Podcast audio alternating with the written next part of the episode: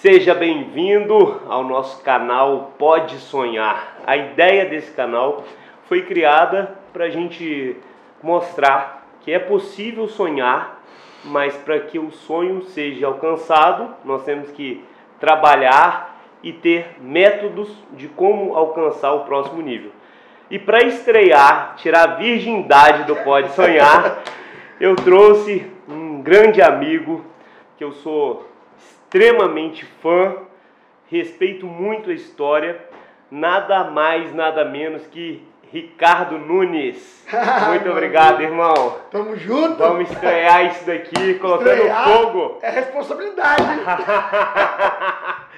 Show de bola. Show, a ideia, Ricardo, aqui é a gente bater um papo, mostrar para as pessoas que é possível sonhar no Brasil, é possível empreender, é possível começar do zero, mas o que me deixa muito chateado e que me motivou a fazer esse canal foi que o que a gente mais vê são pessoas que nunca assinaram a carteira e estão dando curso mostrando que são como ser empreendedor, como ganhar dinheiro, e eles falam que é rápido e é, que é fácil. É fácil, dia para noite. Então, vou deixar o Ricardo aqui para ele se apresentar, todo mundo já conhece esse monstro, aí, mas Manda aí, meu garoto. Primeiro, obrigado pelo convite de participar para estrear com você aqui. É, a sua indignação é a mesma minha. Eu, eu, a gente que é da vida real do Brasil faz, que é trabalhar, lutar, batalhar, a gente sabe que não é tão fácil assim. Né? E a gente observa aí, principalmente, o que você acabou de falar, muita gente né, ganhando dinheiro em cima dos empresários, do sonho das pessoas. Por isso que o nome que você escolheu é perfeito, pode sonhar. Porque as pessoas Todos nós sonhamos, só que a gente precisa encontrar gente do bem, gente honesta, gente íntegra. E, e, e ensinar virou uma, uma brincadeira da pessoa ler livro, falar que vai é, é, colar, pega, cola e vai tentar ensinar. E pior ainda fala com as pessoas que não conseguem, que elas são incapazes, são fracas, que se elas não ganham dinheiro é porque elas não estão. E pior ainda que eu acho é usar que eu vejo muito o nome de Deus para poder conectar com as pessoas de forma a usar da fé. Ah, se você não teve sucesso é porque você não tem fé, é porque você não tem isso. E a gente sabe que empresariar, ser dono, montar seu negócio, seja pequeno, médio ou grande, passa por uma maturidade, passa por um processo duro, porque ninguém te entrega nada pronto, né? Você tem que. A gente mesmo vai, vai, vai amadurecendo o negócio. E aí você pega os jovens aí comprando tudo que é curso, igual você falou, pegando o seu dinheiro, que podia estar investindo nele de forma segura, correta, e, e monta o negócio, o negócio não vai para frente, passa dois minutos, ele começa a achar acabou que ele é realmente incapaz. E acabou o sonho dele. Então é, é, eu acho que você está você tá num caminho certinho de montar esse movimento de pode sonhar próximo de gente que faz, que fez, que tem que buscar conhecimento mesmo, né? Eu, eu só princípio que eu busquei conhecimento com pessoas que sabiam mais do que eu, mas eu sempre busquei conhecimento daquelas pessoas que eu tinha certeza que já tinha feito, ou que estavam no meu segmento, ou que saía, sabia que entendia, que era pessoa capaz, e não da forma aleatória que está hoje. Né? Eu sempre falo, é, uma, coloco uma questão, né? Você formar um atleta, ou você formar um músico profissional, leva no mínimo, no mínimo 10 anos de treino, dedicação. E agora disciplina. como disciplina, como que você vai formar uma empresa milionária em seis meses? então, pessoal, a ideia é essa. Não deixa o seu sonho acabar porque você em seis meses não ficou milionário. Não é da noite pro dia. Ricardo, me conta o seguinte, mas para você foi tudo fácil, né? Você já nasceu foi rico, fácil, como que é? Assim. Me, conta, me conta o início dessa história aí, pra gente Não, história, iniciar nosso papo. É, é, primeiro, mais uma vez, parabéns, obrigado pelo convite. A minha história, eu pedi meu pai muito cedo, com 10 anos de idade, comecei ver minha mãe desesperada com quatro filhos, e não é nem que passou dificuldade financeira, assim, é porque eu vi que minha mãe achou que nós não ia dar gente, porque quatro homens e tudo. E aí eu comecei a perceber que a forma de ajudar minha mãe era começar a mostrar para ela que a gente trabalhando, a gente estaria dando gente. E com 12 anos de idade comecei a vender mexerica na porta de uma faculdade de Divinópolis, na terra. Vender mexerica mesmo, pegar na porta. E aí você vê que é o mundo real. Parece que é brincadeira essa história, mas ali eu percebi é, um mundo real. Quando eu comecei a vender mexerica na porta, por exemplo, é, logo, logo apareceu um outro cara que não tinha ninguém vendendo, apareceu um outro cara vendendo mexerica. Eu falei, que, que negócio é esse? Eu era menino. Aí, mãe, então eu comecei a vender mexerica lá, apareceu um, um diabo do outro lado. O que, que é isso? Eu falei, isso é concorrente, meu filho. Começa a aprender. Falei, concorrente? É, é concorrente. Como é que faz para fazer concorrente? Você tem que enfrentar ele. Você tem que ir atrás lá, ver o que ele está fazendo e copiar e fazer melhor que ele. Aí eu lembro que eu coloquei mexerica 3 reais, 3 mexerica por um real, o cara botou 5, eu botei 7, ele botou 10, eu falei, mas, mãe, mas não tem jeito, mas observa.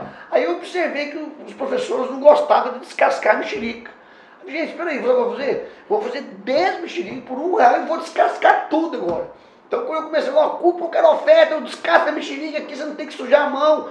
Aí o rapaz desistiu logo, logo, porque eu falo com você. Então assim, a gente vai aprendendo com a vida, parece que é brincadeira, mas eu fico sempre, eu sempre falo assim, de empresariar, lutar, montar seu negócio, a primeira coisa que a pessoa tem que ter coragem, não ter medo de nada, enfrentar, ir para cima, é, sempre estar tá observando tudo ao redor.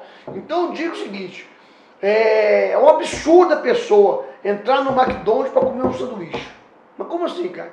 Absurdo a pessoa entrar no McDonald's comer um sanduíche e não observar tudo que o McDonald's tem lá dentro. Então eu não entro no McDonald's para comer um sanduíche, eu entro no McDonald's para comer um sanduíche mas para me observar como é que está o funcionário dele, como é que ele trata, como é que ele faz, o que, que tem que é qualidade, como que esse cara consegue, tem 50 milhões de lojas no mundo inteiro. Então, se você empresariar para mim, se você quer ter sucesso, é o estar o tempo todo observando tudo, juntando as conexões no seu mundo. Mas peraí, isso aqui eu tenho que aprender com isso, aprender com aquilo. E aí vai crescendo devagarinho, fui crescendo, fui para 25 de março, comecei a fazer mercadoria, minhas mãos tudo rasgadas de, de carregar sacola, de botar no ombro, mas já tinha uma referência que era a Casa Bahia, que eu ficava lá dentro da Casa Bahia olhando, menino, observando tudo que estava fazendo. Aí devagarinho foi montando uma loja, duas, no final das contas chegamos aí a 1.100 lojas, 45 mil funcionários, 12 bilhões de faturamento. Eu tenho muito orgulho dessa história, porque eu sei o quanto foi duro construir loja, loja, loja, loja. Ontem eu estava num, num evento que a pessoa levantou a mão e falou assim, cara, eu fui um dos caras que fez as lojas lá quando se comprou 90 lojas da, da Car Saraiva, lá em Goiânia, Brasília, Uberlândia, e eu recordo que nós inauguramos 90 lojas em 60 dias. Eu estava emassando a parede, você estava você descarregando o caminhão com seu irmão para montar as lojas, tudo. Eu já tinha 200 lojas. E eu lembro como se fosse hoje, você passando pano e pano, a gente descarregando caminhão, aquela loucura toda.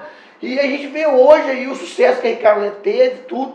É, no determinado momento a gente achou melhor que todos os sócios que era a melhor coisa a fazer era vender. E eu acho que foi, acert, foi assertivo, porque o mercado mudou muito. Nosso mercado é um mercado muito duro, varejo é muito duro, porque a margem é muito pequena. Mas eu só tenho gratidão por tudo que eu passei e mostrar isso que você acabou de falar. Não existe nada fácil, existe muito trabalho, muita observação, muita coragem. E saber que vai levantar, vai cair, vai levantar, vai cair. A vida é assim, né, Lars? Com certeza. A sua história é assim, né? Com certeza, cara. Você me contou e... outro dia a sua luta para começar o negócio. E o mais engraçado é que eu queria colocar dois pontos de muito aprendizado. É, eu sou médico, né? E meu avô veio do Líbano com sete anos, médico, é o filho mais velho, fez a, todos os filhos do, dos, dos irmãos fazer medicina. Então, assim, eu fui o 33 terceiro médico na família. É, e uma coisa ele me ensinou. É, na medicina antiga, o mais importante era o que? A anamnese, que é a inspeção e a conversa. É tudo que você está falando. E é porque é quando você observa, a maioria dos clientes eles já te mostram o caminho, o diagnóstico, o que eles estão gostando, o que eles não estão gostando. Agora, você formou em medicina e, e foi largou e foi para o lado empresarial. Exato. Me conta um detalhe, porque você me contou muito tempo é. atrás, mas me, me, explica, me explica como é que foi isso. Porque na verdade você, você formou em medicina já tem bastante tempo. Você chegou a exercer medicina dez ou anos. não? Dez, dez anos. Dez anos. Dez e anos. como surgiu a ideia de montar um próprio negócio assim, de, de médico para empresário? Todo mundo me faz essa pergunta. É, o que, que acontece, Ricardo? Eu, eu sempre gostei de, de ser empreendedor. Né? Então, é, depois que eu fiz minha especialidade, eu abri uma clínica né, é, junto com a minha esposa É, nós iniciamos na cidade de Resende, é, a qual a cidade que ninguém nos conhecia, então não, a gente não tinha nem network para colocar a gente para dentro. Passamos algumas dificuldades, quebramos, enfim, e com muita luta, muito trabalho, a gente foi crescendo novamente. E como naquela época a gente locava equipamentos dos outros, eu falei, cara, um equipamento na época custava 100 mil. A locação era em torno de 1.500 reais o dia. Chegou, eu fui crescendo a minha clientela, que às vezes eu fazia 18, 19, 20, 25 mil por mês. Eu falei, cara, isso é um puta negócio, locação de equipamento. E aí eu comecei a, sem dinheiro. Aí quando você quebra, você sabe, né? É, perde Você perde. nome. Primeiro é o nome, você perde nome, você perde dinheiro, você entrega carro pro Ah. banco, você tem que mudar de casa, enfim, isso tudo aconteceu. E aí a gente, eu estava recuperando, vi esse nicho de mercado, abri uma empresa de locação de equipamento, com um equipamento só. E aí, nesse momento, o que, que eu fui percebendo no mercado? Toda a fraqueza que o mercado tinha. O que? Observando e conversando. Então, eu entendi que as grandes empresas nessa época, no Rio, tinha quatro empresas só de locação. Isso é fui o quanto tempo? Isso nós estamos falando em 2009, 2010. Tem quase 15 anos já. Claro. É. E aí, o que acontece? A empresa de locação. Em 2011, 2011, o que, que veio? Muita gente começou a ver que os equipamentos ganhava, dava dinheiro. E aí, é igual o caso da mexerica. O que, que fez? Um monte de concorrente. um monte de concorrente, porém a galera trazendo muita importação da China. E o público leigo, ele não entendia qual a diferença do equipamento israelense que custava na época cento e poucos mil e de um equipamento de 20 mil reais. E aí a con- con- concorrência desleal. Um equipamento que eu, que eu cobrava 1.500 Sempre tem os altos e baixos. ferro. O que, que acontece? 2011, eu vi a empresa de locação indo embora, eu tive uma ideia. Falei, cara, espera aí, mais uma vez conversando com outros médicos. Falei, qual é, por que que eu chegava pro cara e falava assim, por que que você não tem tal, tal, tal, tal equipamento aqui dentro da sua clínica? Ah, Daibs, é caro pra caramba, e pô, tem que comprar isso na molação e tal. Eu falei assim, tá, e se caso eu tivesse esses equipamentos, você tem a clientela? Tem. Então vamos lá, Clínica Doutor Ricardo. Eu comecei aqui a criar um modelo que já aí onde nasceu a Laser Dream, né? Minha atual empresa até hoje. É, quantas clínicas hoje? 52 clínicas, 52, Brasil, Brasil todo. Brasil todo. A gente identificou o quê? Que nessas clínicas, é, nessas clínicas médicas, é, seria um, um gancho enorme, porque os médicos já têm a clientela, certo? Imagina lá, você é um dermatologista, você tem vários atendimentos. Eu chegava e oferecia esse leque de equipamento, desde para tratar pele, pelo, gordura, celulite, tudo que ele, o seu cliente já Para consumia. as clínicas. Para deles. as clínicas Você dele. não tinha montado a franquia ainda. Nada. E aí eu só licenciava. Ricardo, nessa época eu já estava de novo devendo mais ou menos uns 100 mil reais. Eu falei, vou quebrar de novo. Mas aí eu tive isso, falei, comecei, eu fiz exatamente 11 jantares. Em 11 jantares eu vendi 10 licenças a 15 mil reais. Então eu recuperei meu 100, que eu já estava em dívida, E sobrou. e sobrou 50. E eu montei um negócio que eu achei que o negócio fosse o melhor negócio do mundo. O médico já tinha a clientela, eu chegava com o equipamento que eu já tinha, e eu fazia um rodízio de equipamento entre as clínicas. Quando você acha que tudo dá certo, você ama a sua ideia, né? Você encara aquilo ali. E aí, meu amigo, que eu quebrei pela segunda vez. Aí essa foi forte. Por quê?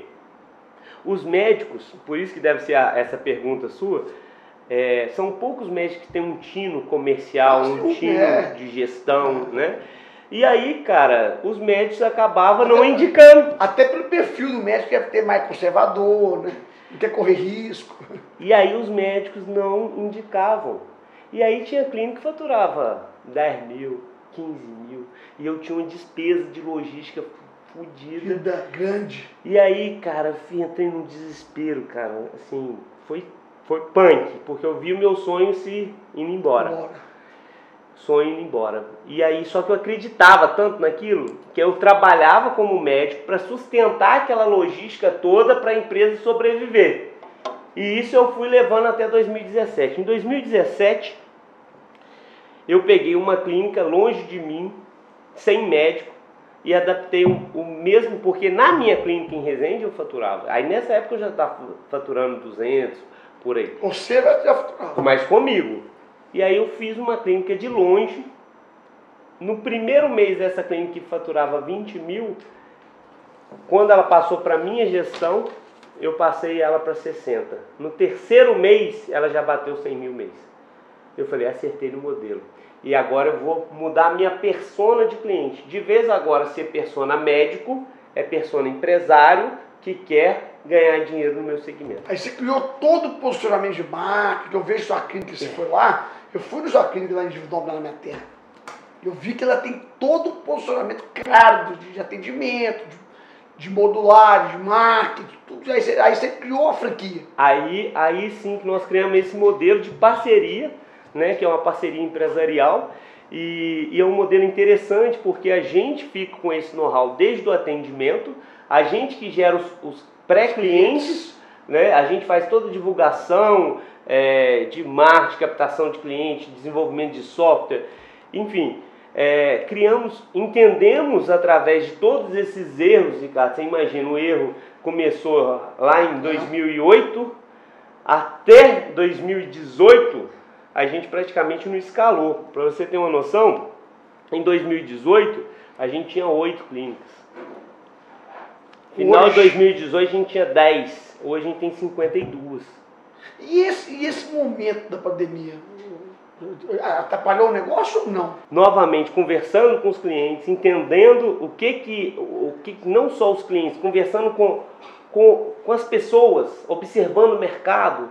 O que, que nós observamos? Nós observamos que o mercado, eu comecei a ver os meus amigos, todos comprando a oportunidade da bolsa de valor que estava lá embaixo, todo mundo comprando.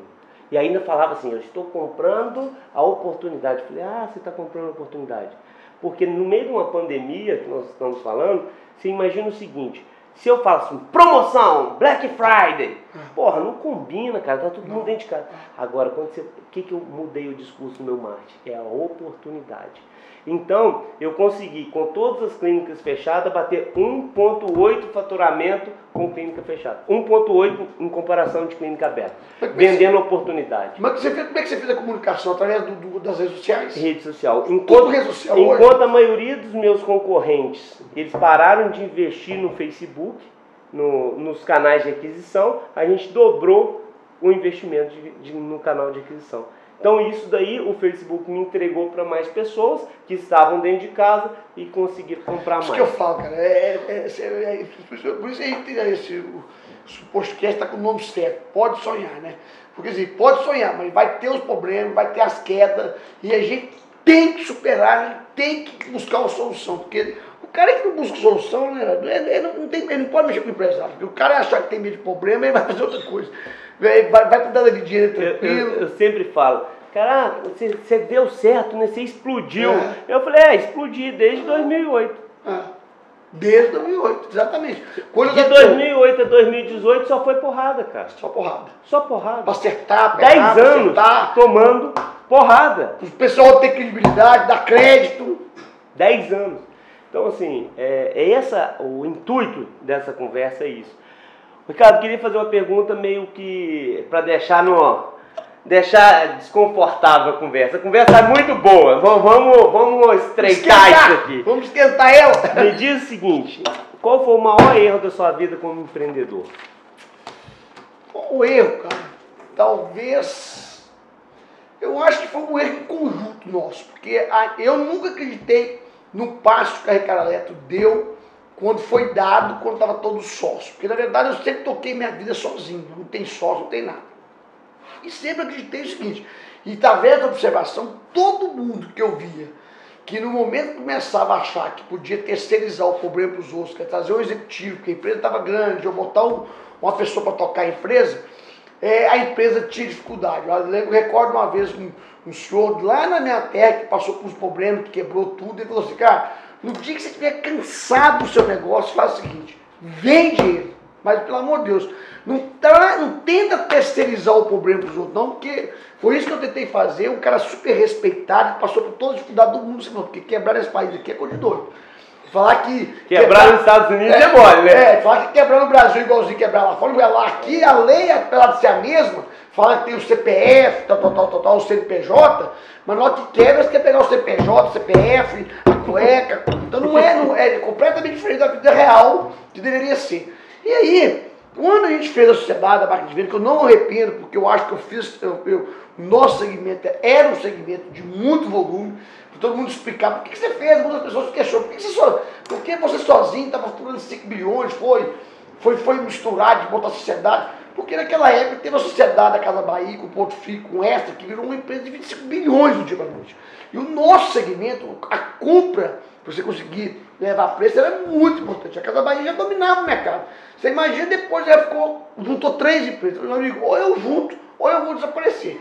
E, o meu, e eu estava exatamente no miolo onde estava a Casa Bahia, tá, tá, tá, a região sudeste, que a briga era feia. Então, nós fizemos uma sociedade. Aí tudo bem. Aí depois nós compramos mais três empresas, mas essas pessoas continuaram um pedacinho sócio do negócio. Até aí tudo bem. Até que em 2013, a empresa está no seu auge. A empresa tinha dado 380 milhões de lucro.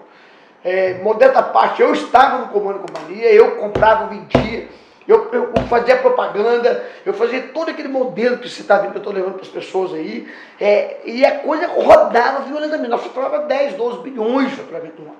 Então, assim, dando lucro, sem problema. Aí começou a vaidade da sociedade. Não, nós temos que. É, o Ricardo não pode tocar tudo sozinho. É, vamos, vamos, vamos buscar uma um executivo de mercado, que nós precisamos abrir capital, e para abrir capital não pode ter uma personalização de uma pessoa. Então, para você abrir capital, você tem que tirar o Ricardo para que as coisas, o mercado perceba que, que a empresa já profissionalizou, aquela onda de profissionalização, que não acho que está errado, mas a forma foi errada. E aí, 2013, eu estava lá dentro, e quando chegou 2014, 2015, todo mundo sócio toma decisão, não, vamos mudar tudo para São Paulo, a, gente, a administração era toda em Belo Horizonte e em Salvador, vamos mudar tudo para São Paulo, vamos trazer um, como um grande executivo de mercado, aí pegou um executivo de mercado que era um ex-presidente do Pão de Açúcar, o cara, e na verdade depois fui até conversar com meu amigo, que era o dono mesmo, que falou, cara, o presidente mesmo toda vida fui eu, né? Então esse papo de profissionalização, toda vida quem estava lá dentro era eu tocando o rumo. Né? Então, mas na verdade o sistema executivo, não estava nem com o cara, o cara só errou, simplesmente entregou a empresa para o cara, estamos aqui, todo mundo vai para conselho, ninguém põe o pé na empresa mais, certo? ninguém podia botar o pé na empresa. Aí você fala, você não viu o que estava acontecendo? Vimos. E quando a gente fez a profissionalização de uma vezada só, primeiro, primeiro erro, tirar todos mais 700 funcionários da administração em Belo Horizonte e trazer para São Paulo. Você imagina você perder, você perder a cultura da empresa, pegar os funcionários que estavam ali. Aí você fala, meia dúzia veio para São Paulo, mas a maioria não veio. Então já perdeu ali aquela coisa que estava ali na veia, entendendo passo a passo da empresa, uma empresa muito grande, cara. Faturamento de um bilhão por mês. Então é, a velocidade era muito grande. Aí o cara pegou, veio, para São Paulo, trocou todo mundo e colocou o time dele. E aí a gente, a gente ficava no conselho, reunião a cada 30 dias, cada 60 dias. E quando a gente começou a perceber que a coisa não estava indo bem, falou, gente, não está indo mas vocês não deixam ninguém trabalhar, vocês não dão tempo para ninguém. Eu falei, gente, mas não está bom. Primeiro é o seguinte, não vamos mudar para São Paulo, vamos devagar, vamos fazer uma profissionalização devagar, traz uma pessoa que está dentro da empresa, então traz uma pessoa de fora. Ela vai ficar do nosso lado, é o contrário. E nós vamos botar essa pessoa até o ponto que ela consegue tocar o um negócio. Não, fez o contrário, a pessoa entrou e tirou todo mundo. e aí, cara, quando se viu, a gente foi falando, ó, oh, tá, tá ruim, tá ruim. Ah, mas todo, foi decisão conjunta? Foi, mas você pode, você pode perguntar, esse, graças a Deus, esse peso eu não carrego. Eu tive que concordar, porque era uma, uma empresa de sociedade, eu fui voto vencido, porque eu nunca acreditei nisso, sempre tanto é que em 2014, quando aconteceu esse fato, eu falei, então é o seguinte, eu quero vender minha participação. E arrumei, inclusive, um, um, fundo que ia comprar a minha participação na hora H, Os sócios, ah, não pode, não pode, tem que ficar, fica todo mundo, ninguém pode vender pedaço nenhum, tá, tá, tá, tá, tá, acabou que eles não deixaram eu vender. Porque eu já não acreditava nisso, eu nunca acreditei nesse modelo de profissionalizar por diretor. Você pega, vamos falar assim, o contrário, a Magazine Luiza. Nosso ramo é difícil, tem dificuldade, é um ramo que é muito sensível, porque a margem é muito pequena. Ela fez a profissionalização, apesar dela estar lá dentro até hoje. Ela que está ali. Ela botou o filho dela e foi amadurecendo. Hoje o filho dela, o Federico, é um presidente da companhia, mas o Federico passou 15 anos para chegar na presidência da empresa. Que faculdade, né? Sabe tudo, né? Você viveu. Faculdade Magazine. Viveu ali dentro. O nosso não, tentou, então, então, o erro maior, que eu acho que o empresário tem que ter muito cuidado, são as ondas que surgem do meio do caminho. E quando a empresa está muito bem, há uma tendência de você achar que ela aguenta qualquer desaforo. E a empresa não, a empresa não, e quanto maior a empresa, menos, mais rápido ela é fácil de ir embora. Porque qualquer erro, você pensa, de um ano, que um ano e meio mais ou menos que ficou essa confusão dessa profissionalização, e falando, ó, oh, tá errado isso, tá, mas vocês vão deixar eu trabalhar, a conversa na reunião é assim, gente, eu conheço parede, tá faltando produto, tá não sei o que, então, ó, ó, ah, gente, não tem jeito, ó, se o Ricardo deixou trabalhar, eu vou embora amanhã, aí o sócio, Ricardo, você não deixa ninguém trabalhar, você é muito centralizador, gente, mas tá errado isso, olha aqui, olha isso aqui, não tem mais, perdeu cultura. Para falar com o presidente que estava na época lá, gastava 15 dias para marcar reunião com ele. O executivo de venda, lá um, um diretor de venda, para falar com o cara, gastava 15 dias para falar com o cara. E na época da minha gestão, o vendedor na loja podia me ligar. Eu falo, ó, oh, você não vai perder nenhuma venda. Uma venda de um liquidificador, se for preciso, você vai ligar para mim. Hoje que as pessoas não ligavam, porque ligavam um ou outro, que o cliente queria falar e tal, tal. Mas era assim, isso mostrava que eu estou à disposição para servir. E lá o, o nosso amigo que entrou era o contrário. É o presidentão, sou, sou bom da boca, achando que estava na empresa que. E aí, para acabar de completar, eu sempre falo que o avião não cai por um problema só. Né? Junto com isso veio também o problema da, da, da do impeachment da Dilma, que juntou. Juntou a pessoa que estava tocando, que, não, que não, não tomou as atitudes certas, tinha que tomar, e juntou o impeachment da Dilma, que teve um momento de desconfiança no país, aquela crise de 2015, 2016. Que nosso segmento, desconfiança é uma coisa muito séria, porque você imagina, para vender um bilhão por mês, você tem que comprar em média 700 milhões de mercadoria. Se o prazo médio do fornecedor é 70 dias, tem uma empresa dessa brincando, só de fornecedor deve 2 bilhões, 2 bilhões e meio. Então, qualquer coisinha que tenha uma desconfiança, o que, que as, as, as, empresas são tudo internacionais, faz o quê? Puxa o crédito. Se puxa o crédito, tem que tomar atitude rápida, diminui loja, corta custo, e nada disso foi feito. Quando percebe que não, a coisa já começando a ter complicação por tudo isso, a pessoa chega e fala, ó, oh, não quero, eu não quero mais ser executivo, eu vou montar uma costuria. e jogou o pepino de novo na mão da gente. Então, qual o erro? eu acho. Você nunca deve profissionalizar a sua empresa do dia para a noite. Isso tem que ser uma construção. Está aqui seu filho, né? Amanhã Deus ajuda que ele assume o seu negócio. Ele pode ser o presidente amanhã, mas ele vai ter que entrar, crescer, desenvolver. Amanhã ele assume. Né? E não é de uma hora para outra pegar uma pessoa que não tem amor para a empresa, não tem responsabilidade nenhuma, trazer e colocar dentro da empresa. Então acho que esse foi o grande erro. Diante de tudo isso, vai, vai encerrar esse assunto, quando nós percebemos que tinha essa desconfiança do mercado, da crise, impeachment, foi quando nós decidimos o melhor caminho a fazer, antes que aconteça um problema, vender com um grande fundo americano, e assim fizemos. E não arrependo também não, porque eu acho que se eu não tivesse conhecido isso, eu não estaria com você aqui hoje, não tinha conhecido é você. Verdade. eu estaria lá doido igual hoje, porque era uma loucura. Você, depois você me, você me pergunta isso aí, era, era uma coisa de louco de trabalho. Por isso que eu acho um absurdo falar que o cara fica rico do dia para noite. Por isso que eu entrei também nessa mesma batalha sua de fazer, levar o conhecimento real do Brasil que faz, porque, me desculpa a palavra, é uma sacanagem falar que, que é do dia para noite. Você pensa, você vê, as pessoas discutem isso num. Ali deve ser, realmente eu sou burro, sou incapaz. Ninguém é burro, todo mundo tem condição. Só tem que saber o seguinte: não se iluda. Você vai ter que trabalhar muito, passar por muita dificuldade para você chegar lá. Se você tiver essa resiliência, você vai chegar. Cara, aprendizado é sempre, sempre conversar contigo. Cuidado é, com as ondas, né, ondas? Ondas, o que é ondas? Por exemplo, agora tem uma onda, por exemplo.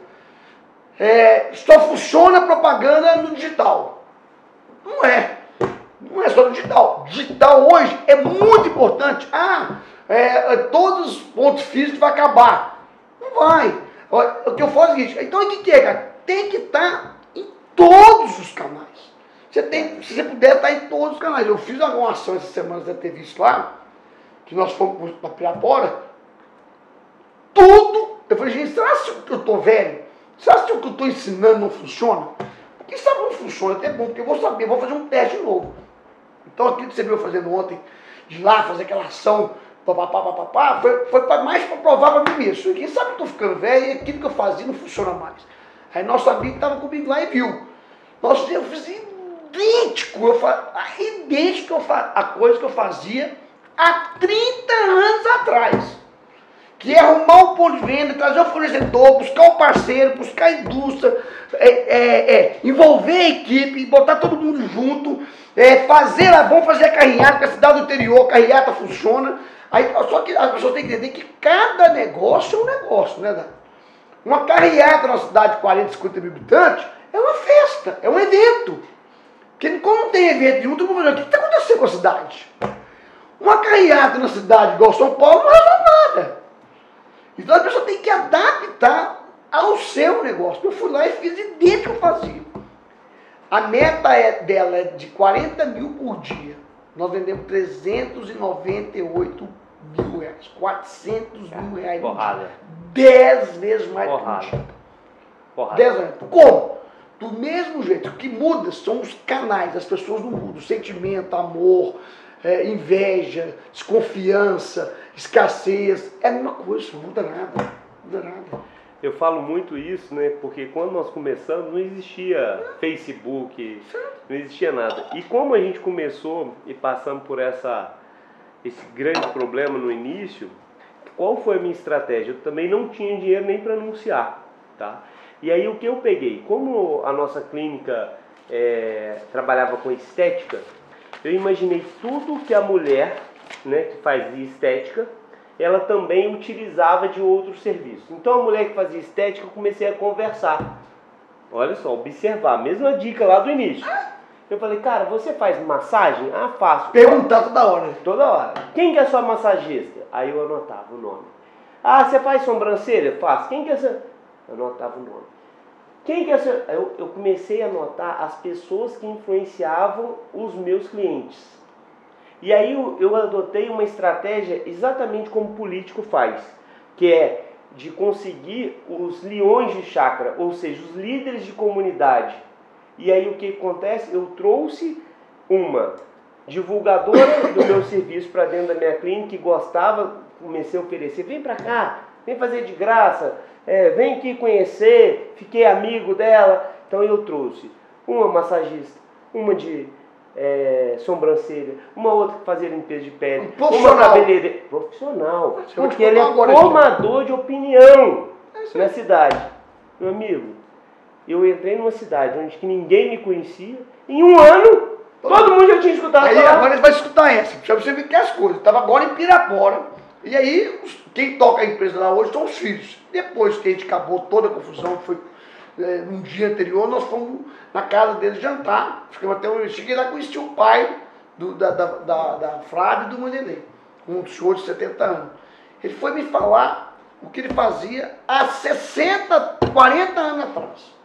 Você acabou de falar, Ricardo, sabe por que eu montei minha loja de construção? Eu comecei a ver que o importante era o pedreiro, era o pintor, era o marceneiro, era o eletricista, era o bombeiro. E comecei a trazer esse pessoal, fazer um churrasquinho para eles no final de semana, fazer um sorteio para eles, agradar eles. Você vê que não muda, cara. Não muda. Só muda o jeito, às vezes, de comunicar. Né? Às vezes você vai comunicar com blogueira, às vezes vai ser rede social, às vezes vai ser carro volante. Hoje ser... o, pedreiro, eletricista, isso daí ele consegue amplificar num influenciador digital, que de vez ele falar para 5 clientes, ele vai falar para 50.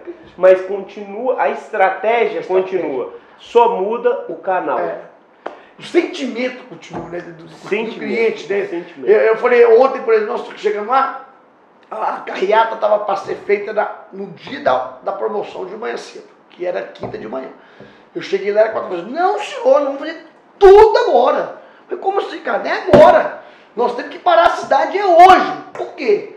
Falei, por quê? Mas por que tem que ser hoje? Porque o pessoal tem que se programar e dormir. Disse, Gente, amanhã eu tenho que ir lá na Constru Barros. Agora, uma coisa que me chamou muita atenção, cara, é, eu estava num congresso, que ainda eu, eu dou aula em congresso de medicina para falar de laser, e, e eles, é, claro, entenderam o nicho que médico não sabe muito de gestão e começaram, dentro desses congressos, trazer consultores e etc.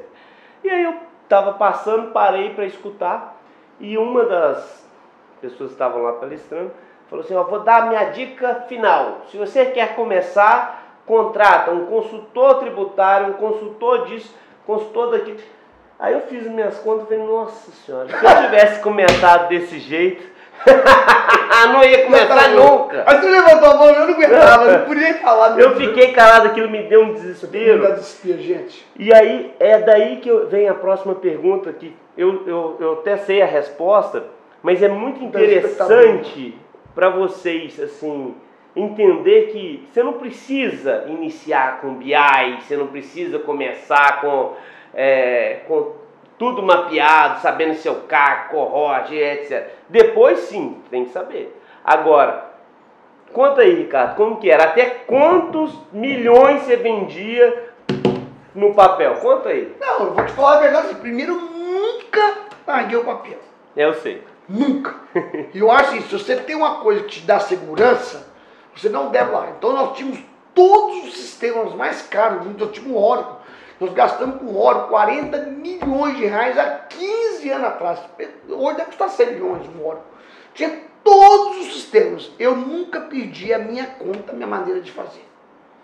Foi, tá aí um outro erro. Quando saiu da minha mão, eu não tomei mais conta nenhuma.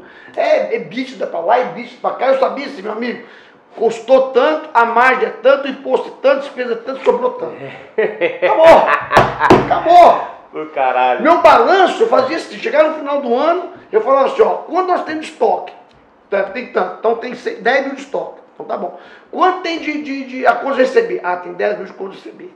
Quanto tem de dívida de fornecedor? Ah, tem 10 mil de dívida de fornecedor, aqui é mais, aqui é mais, aqui é menos. Quanto, ah, nós compramos igual, compramos uma motozinha, 125, quanto que ela custa? Ela custa 2 mil reais, então mais 2 mil nós conseguimos esse ano.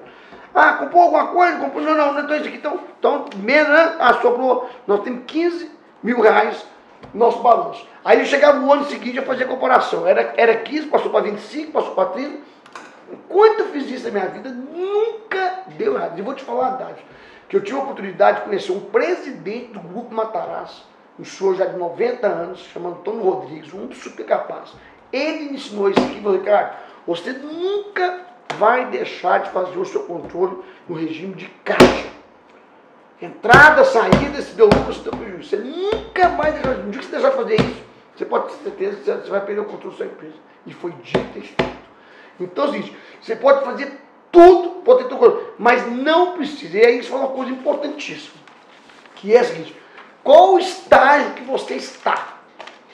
Você não pode, você está tá com bebê, adolescente ou adulto a sua empresa. Não adianta você ser adulto e querer ser bebê. E nem adianta você ser bebê e querer ser adulto. O que, significa isso, cara? Se você é pequeno, meu amigo, você é um bebê, aproveita que você, aproveita que você é um bebê e desce o cacete. Tudo que puder fazer como pequeno, você tem que fazer. A vantagem de você ser pequeno é exatamente você ser é. adulto. Se você, por exemplo, se eu hoje pegar uma música de uma pessoa famosa e botar no meu Instagram, dois minutos o Instagram vai, vai, vai cortar meu Instagram. Se você é pequeno no Instagram, Chama. você pode botar dos quem for, ninguém vai cortar. E você vai aparecer. Agora, na hora que você começar grande, você começa a não poder mais. Quando você fica adolescente, adolescente, adolescente, é você ter consciência disso. É o cara que tem vontade, tem tesão, louco, tem força, juventude, mas ainda corre mais risco, ainda, ainda não tem consciência de que o caixa da empresa pode misturar com a pessoa física, certo? O balanço ainda é um balanço lá do jeito que ele pode fazer. Então, depois que você vira adulto, Aí aí, meu amigo, aí, ó, é isso, é isso, é comprar, isso é isso, é isso, é isso, é isso, é isso. Você precisa perder o seu controlezinho, mas é outra realidade. Outra vez, se você que for adulto e querer ser bebê, Ferro. você pode ser vai levar ferro. Uma então a pessoa tem que ter consciência do tamanho que está e tem que ir organizando. Certo? Então as pessoas viviam sim com essa eh, agressividade de venda e achavam que eu era louco. Né? Então assim, eu era extremamente organizado. Todos os controles da Ricardo Eletro foi que prevaleceu na máquina de vendas, por incrível que pareça. O controle de estoque, auditoria, o óleo que nós fizemos, freio de loja, tudo foi o controle que eu criei. E olha que nós associamos comprando empresa há 670 anos. E aí tem um, tem um sócio meu, quando virou sócio meu, os caras muito pra aí, mas eu achava que você era doido, porque essa agressividade que você tem, essa forma que você fala, essa agitação, eu achei que a empresa uma bagunça. Não, eu tinha eu comecei eu fazia. Você tem que ser muito agressivo em venda, 24 horas pensar como é que você faz para buscar mais clientes, extremamente conservador nos controles e caixa da companhia. Então era Se você não sabe, tem que colocar alguém lá para Tem alguém que sabe. E tem que delegar sim, mas como delegar? Delega, mas acompanha. Acompanha. É diferente que os outros falam aí que é delegar e larga pra lá. Se você Delegar aí para os Estados Unidos. É, eu, eu nunca vi um negócio desse dar certo. Foi o que aconteceu inclusive com a máquina. Então, Qual o erro maior? Delegando e é por contrato que foi feito na época, que era um cara muito famoso, falou, ó, eu só assumo a empresa se ninguém botar o pé aqui. E assim o pessoal aceitou. E deu o que deu. Então assim, cara, e um erro é fatal, viu? Um erro, dois erros, rebenta o negócio, você construiu de mais- E quanto maior o buraco, Quanto maior, mais rápido você vai para o buraco. Eu sempre falo o seguinte, né? É, uma empresa quando é pequena e média ali, uma pessoa falou isso comigo, você vende o seu carro e paga as contas. Não é boa, isso? boa. Não é? Você vende o carro e paga as contas. A empresa quando cresce, Pode vender tudo. pode casa, vender a casa. alma, carro, tudo, não paga a conta. Você, você imagina uma empresa com 45 mil funcionários para mandar embora. Você fala assim, eu vou diminuir o tamanho dessa empresa, vou passar para 20 mil funcionários. Você tem que mandar 25 mil funcionários. Não tem que não entra. Não tem conta que fecha. Você pega uma Magazine Luiza hoje que gera 50 mil pessoas, via varejo com 50 mil pessoas, se der problema, não, tem quem segura, não tem dinheiro que dá. Não tem dinheiro que dá. Então você não pode errar. Errou, acabou. A verdade é essa. Errou, fodeu.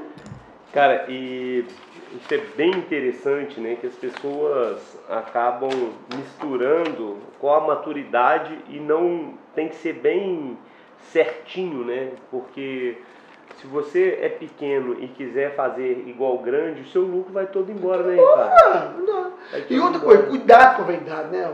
Cuidado. Porque quando a empresa está bem, é a hora que você pisa na bola. É. né? Poucas pessoas, empresários, têm equilíbrio para estar rico e estar bem com a empresa boa. 90% dos empresários que eu conheço, quando eles estão bem, é a hora que o negócio dá uma desgraça. Porque a pessoa parece que relaxa, não sei se a pessoa é, acha que está tudo resolvido e empresa não tem nada certo.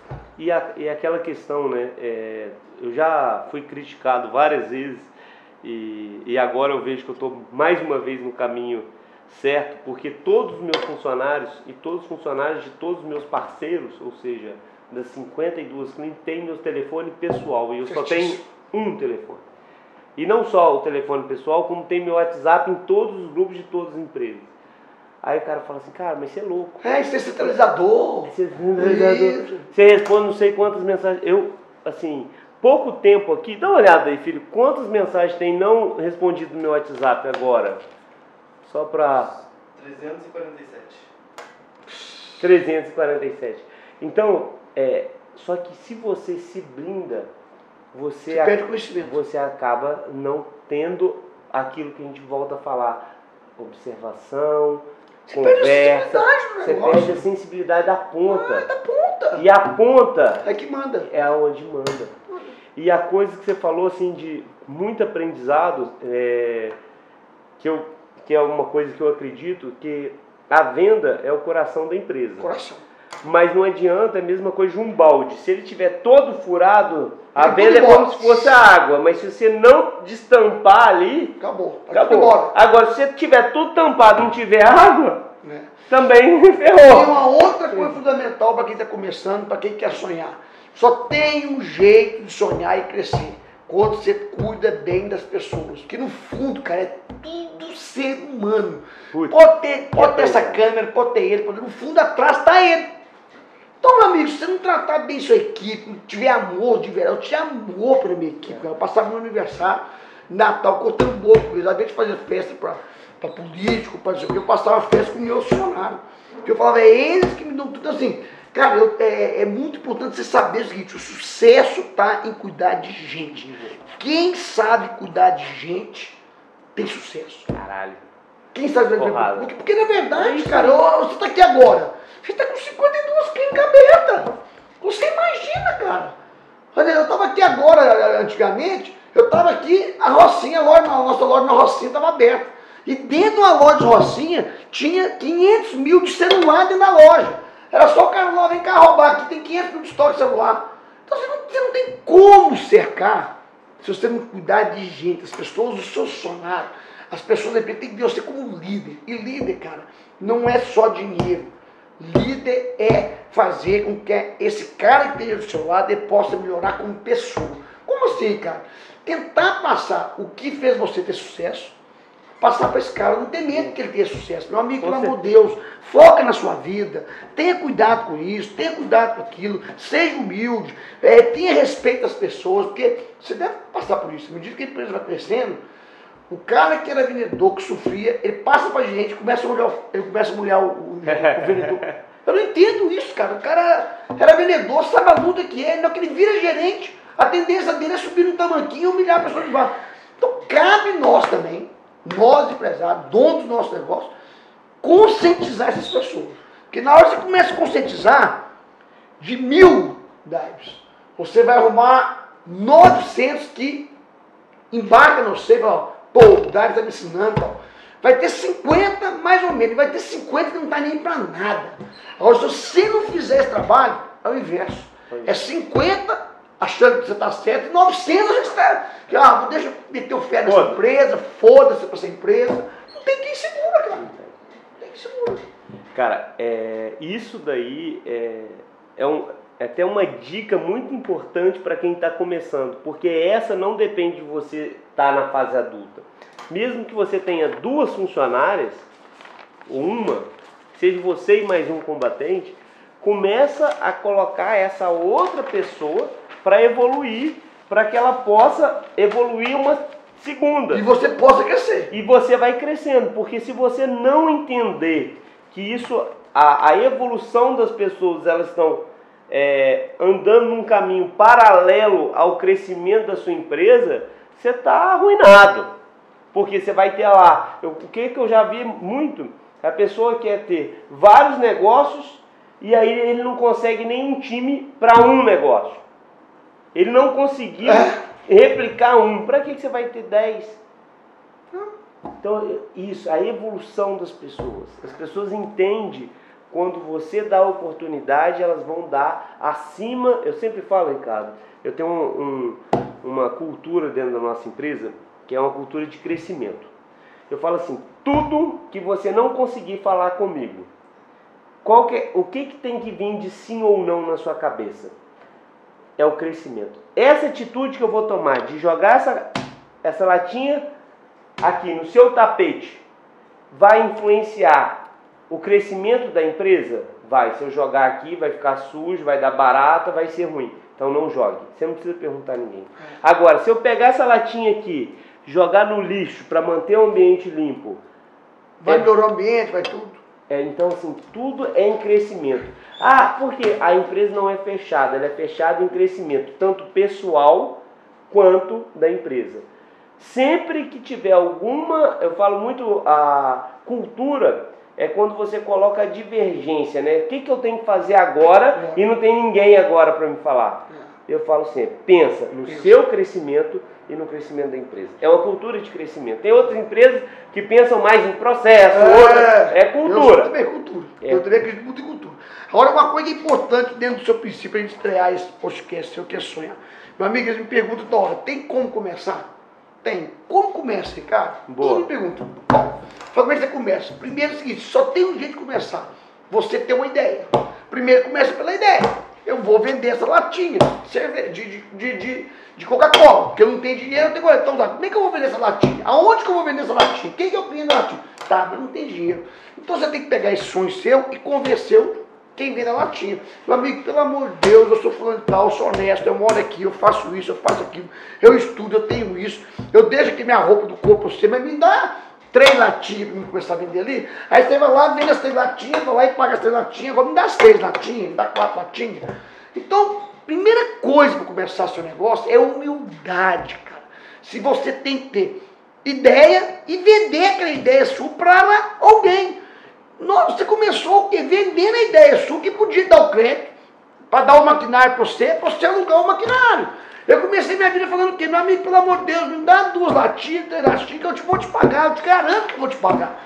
E a pessoa vai acreditando em você, e você vai ter ideia. E você vai vender ideia. Vai vender ideia. E a ideia, gente, a ideia com execução, execução. a execução que faz com que você comece qualquer negócio. Qualquer negócio.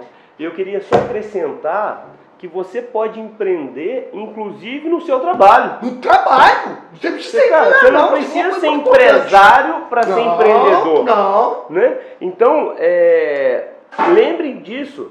Cara, ah, eu trabalho, é, sei lá, na qualquer empresa. Qualquer, qualquer empresa, na minha empresa, por exemplo.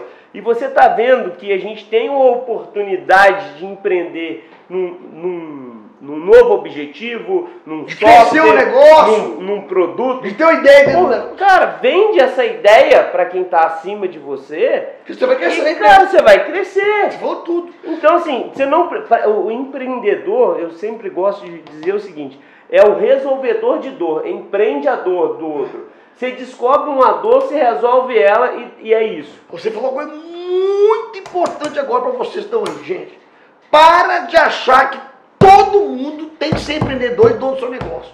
Eu vejo um babaca dizendo, ah, é CLT. Né? Meu amigo, cuidado com você Você pode ser empreendedor onde você está, crescer, ser um puta do executivo. Eu tive executivo, tive não, tive executivo que tem carro, mansão, chegou a ganhar 300 mil reais por mês.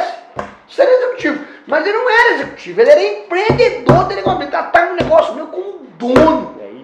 Ele buscava o bônus dele, ele tinha entusiasmo. Então, você pode ser empreendedor em qualquer, e deve ser em qualquer lugar. E para isso você não precisa correr risco. Então, às vezes é muito melhor você estar tá onde você está, empreender onde você está, e é melhor do que às vezes ser patrão. eu sempre falo isso. Muito melhor. Ricardo, agora sim, sei que a, o nosso tempo aí já está se esgotando.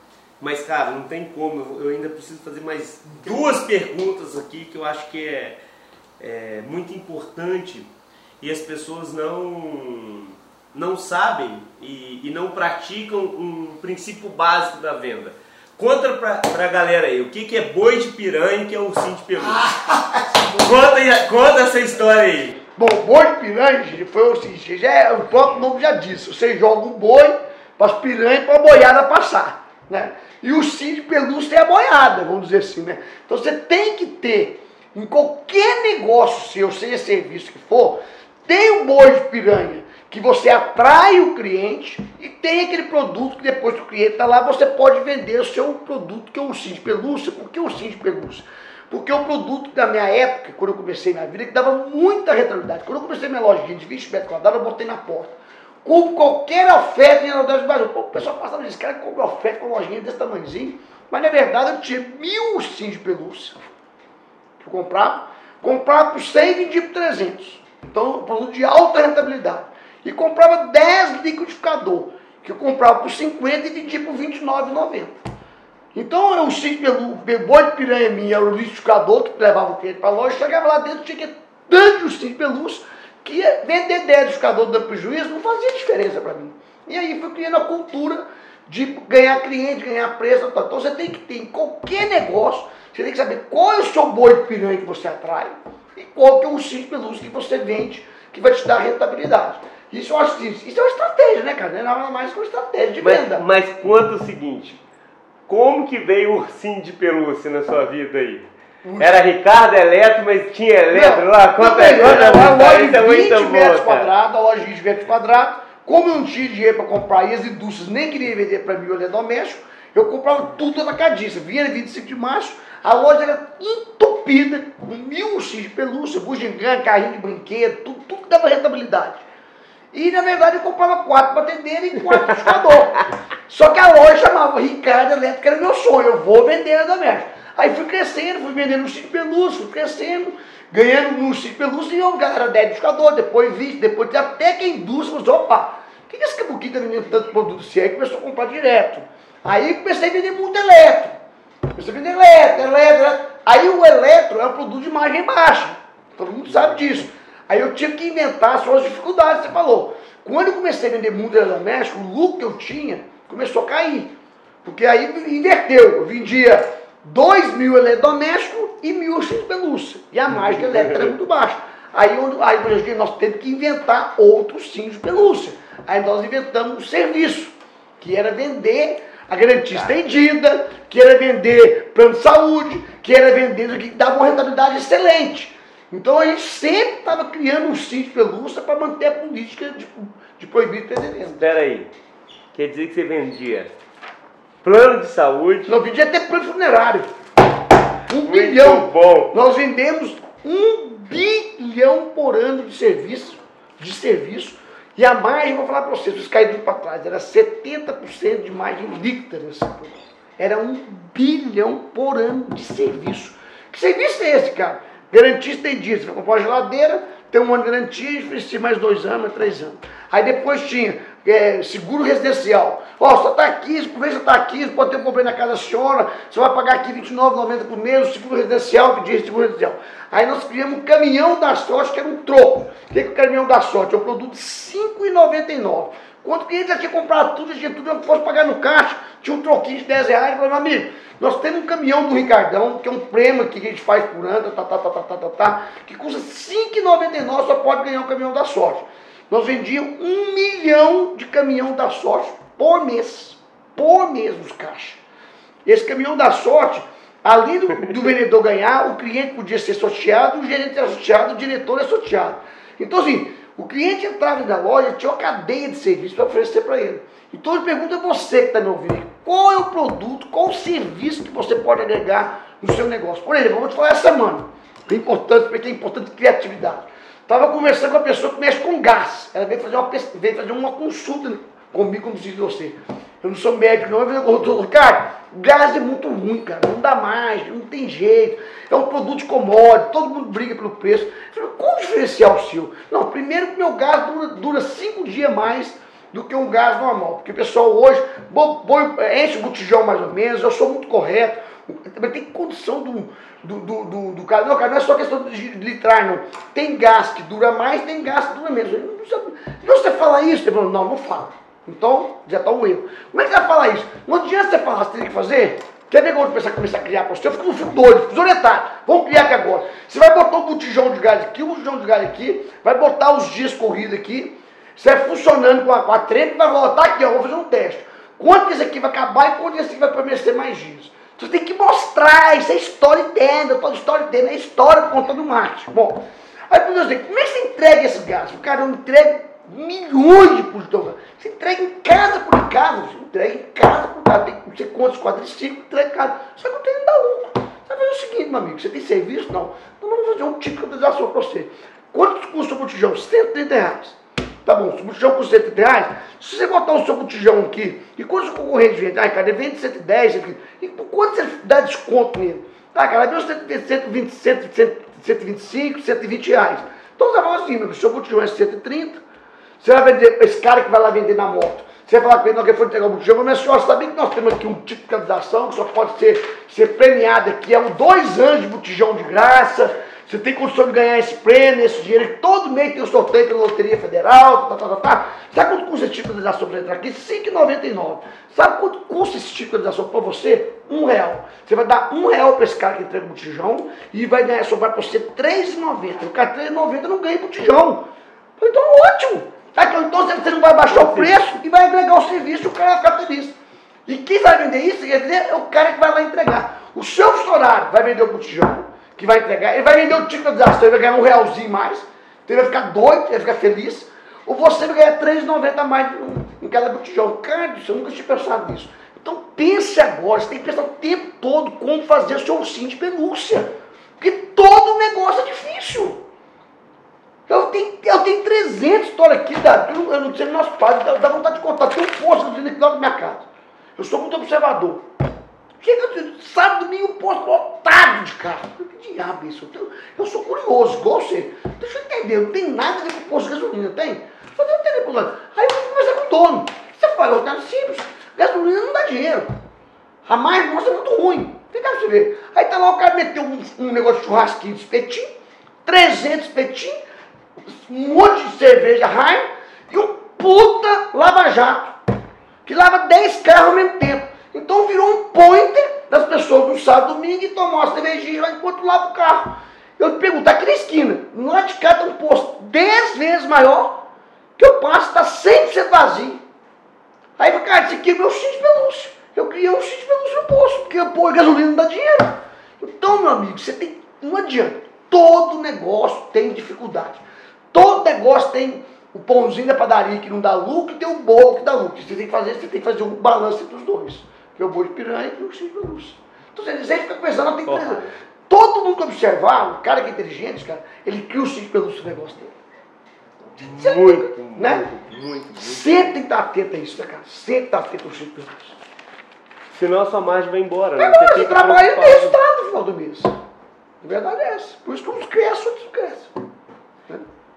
É isso aí. Cara, assim, fantástico, fantástico. Aprendizado, nota um milhão. É, vem na minha cabeça aqui várias histórias que a gente fica conversando, dá vontade de conversar a tarde toda para falar aqui. Mas é, a, cara, não tem como não falar isso. A última, pode ser a última? Pode, estou à disposição. A última. Uma coisa que o Ricardo me ensinou muito é como você se posicionar a sua marca, o seu marketing, para você dizer em qual cadeira realmente você quer estar, né? E o Ricardo sempre se posicionou como a loja de eletro mais barata. Será que era mais barata mesmo? Não, não era assim. Eu tinha o boi de piranha e tinha o cinco minutos, estão quebrados. É isso. Agora, posicionamento, que você quer que eu explique, é, é, é, é o primeiro passo quando a pessoa sai do bebê e começa sentiu o cheiro do prazer de crescer e falar, opa, estou começando a me encontrar. Quando você criou o posicionamento daquela clínica sua, aí todo mundo passa e vê que a clínica é linda, bonita, pô, aquele é um posicionamento que você percebe que você criou tudo pensado, a televisão que está na porta, passando, eu vi lá, todas as clínicas que eu edito tem uma televisão. Então, é um posicionamento. Qual é o posicionamento? Tem que ser preço. O meu foi preço porque eu percebi que no meu segmento, duas coisas. Você tem que entender seu concorrente. O concorrente meu era líder de mercado há muitos anos. E ele não gostava de falar de preço. Porque o cara, quando é líder, ele está sozinho, ele não fala de preço. Ele fala de tudo e não fala de preço. Então eu pergunto a você, qual é o ponto fraco do seu concorrente? O que que não gosta de falar? Você tem que saber. O que que não gosta de falar? Então o meu concorrente não gosta de falar de preço. Opa, aqui tem oportunidade. Se ele não gosta de falar de preço e ninguém compra um eletrodoméstico sem olhar preço, se eu entrar com posicionamento de preço, esse cara está fudido comigo. Agora não adianta você entrar com preço e não gritar. Aí está o marketing. Aí tem inteligência do marketing. O marketing sozinho não é uma propaganda. O marketing com posicionamento, que eu não falava nem preço barato, você falava preço. Preço é tudo. Preço é tudo. Aí o cara, quando pensava em doméstico, pô, preço o Ricardo que tem. Eu não compro doméstico tem preço. Foi aí que comecei a derrubar a concorrência e chegar em segundo lugar em 10 anos. Bom, agora o cara que, que eu vou fazer uma prática, você que é médico, eu vou fazer uma prática, eu lá pro médico e falar, ó, o preço é tudo. O médico fala, preço é tudo. Eu não vou fazer uma prática com um médico desse. Você fala assim, peraí, eu vou. Eu, eu, se eu sou médico de prática, eu posso até ter o menor preço. Mas o meu discurso não é preço, é outro. Aqui tem, você vai ter tranquilidade, você vai ter segurança. Então, qual é o seu ponto? E posicionamento é esse aqui, ó. Eu estou sentado nessa cadeira. Não cabe duas pessoas aqui. Escolhe qual cadeira que você vai sentar. Se é a cadeira do luxo, se é a cadeira do preço, se é a cadeira do relacionamento, se é a cadeira do, do, de, de, de experiência do experiência cliente. do cliente. Agora, saiba, a cadeira que você escolher vai fazer a base toda da sua empresa. É o alicerce da sua empresa. Como assim, cara? Como é que eu posso ter preço e ter o melhor papel de presente? Eu sofria. Às vezes queria chegar na loja e falar assim, Essa é muito boa. pô, eu não tenho papel de presente, você é muito feio, cara. Eu falei, mas você quer preço ou quer papel de presente? Eu não falava isso, eu pensava, né? Você quer preço você quer presente? Pra mim ter o melhor papel de presente, pra mim ter a melhor sacola, linda, maravilhosa, igual a sacola Chanel, eu não posso ter preço. você tem que escolher o que você quer na vida. Então, às vezes, posicionamento é escolha. Escolha dói. Dói, porque você vai ser criticado pelo que você fala, você vai ser, você vai ser não sei o quê, mas você tem que ser firme nesse posicionamento. Esse posicionamento vai fazer com que o consumidor identifique você. Eu fui para um hotel agora, esses dias para trás, numa cidade. Aí a, minha secretária falou assim, cara, qual hotel você quer ficar? No Nordeste? Você quer, eu tenho um hotel quatro estrelas, ela não, amigo, eu quero o Ibis. Por quê? Não, eu quero o Ibis. Porque eu sei que vou chegar no Ibis, eu sei que vou encontrar. Eu sei que vou encontrar uma cama linda, porque ele escolheu aquele posicionamento. Agora você vai pegar um hotel lá no Nordeste, você não sabe qual que é, você paga um hotel sem estrela, lá tá lá mofado, café fedorento, você não sabe o que você vai encontrar. Então, posicionamento, gente, é você falar, eu sou isso. E a pessoa, quando lembrar de você, eu vou lá. Então, eu vou na clínica do meu amigo aqui, né? Vou lá, tá, eu sei que vou encontrar isso, isso, isso, isso. E como é que você faz o posicionamento? Através do marketing. Você tem que ser de essência, de alma, e através do marketing você comunica quem você é. Né, cara? Agora, vou, já que você entrou nesse povo, eu vou dar um ponto aqui para esse povo. Ah, boa, boa. Esse é o bônus. Esse é o bônus. Amigos, tem o marketing, que é como se fosse uma propaganda, aí você junta aqui mais posicionamento, que é fundamental, mais movimento. movimento. Quando você junta essa desgraça toda, aí acabou, você domina o mundo.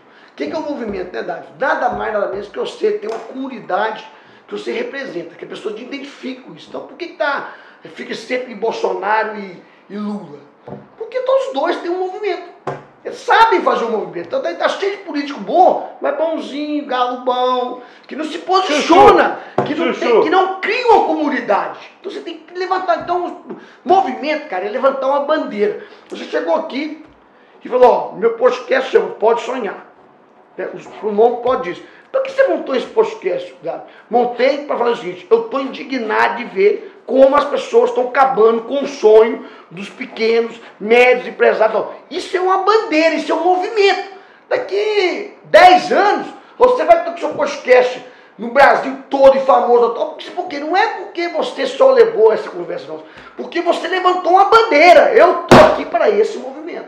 E o meu movimento, gente, o povo confundia.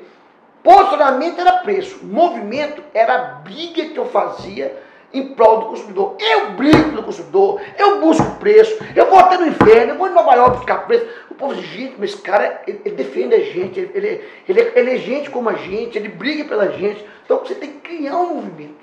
Eu tô, eu tô nesse negócio novo agora. Eu criei um movimento igual o seu. Nosso movimento é o mesmo. Amigo, eu não aceito falar besteira para empreendedor.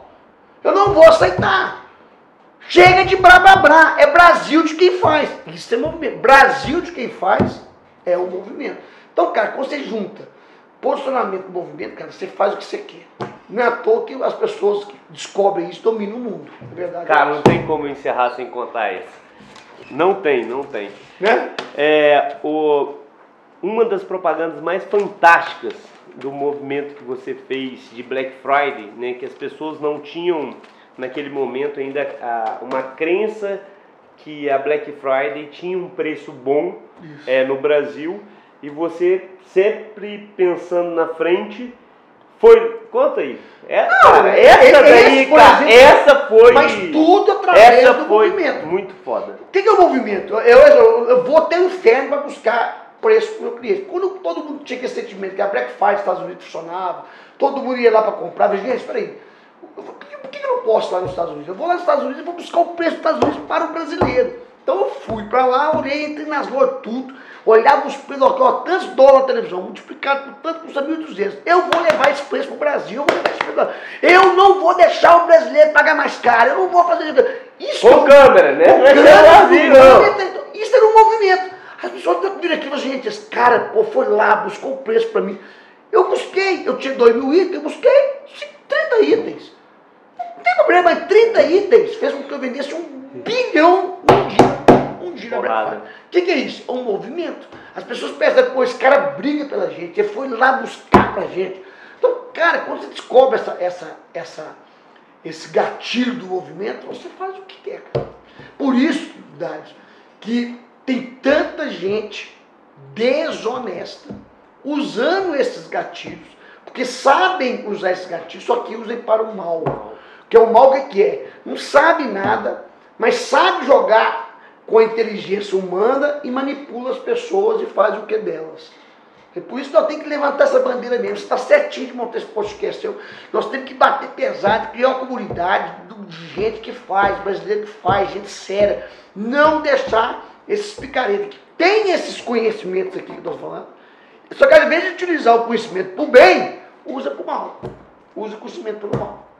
E é isso que está acontecendo. Por isso você vê aí, você vai fazer uma live, você põe 100 pessoas, 200, 300, e tem picareta, tem que pôr 10 mil, 20 mil. Não, não pode, pô. Né? Pode, o cara só fala besteira e tá cheio de gente assistindo o cara. Mas, mas ser empresário é fácil, cara. É acordar 4 horas da manhã, é ir pro monte, Acabou, é tomar é, gelo. É. É. Já dá de Ferrari todo dia, só acha que eu. Não tô contra Ferrari, não sou contra avião, não sou contra helicóptero, não.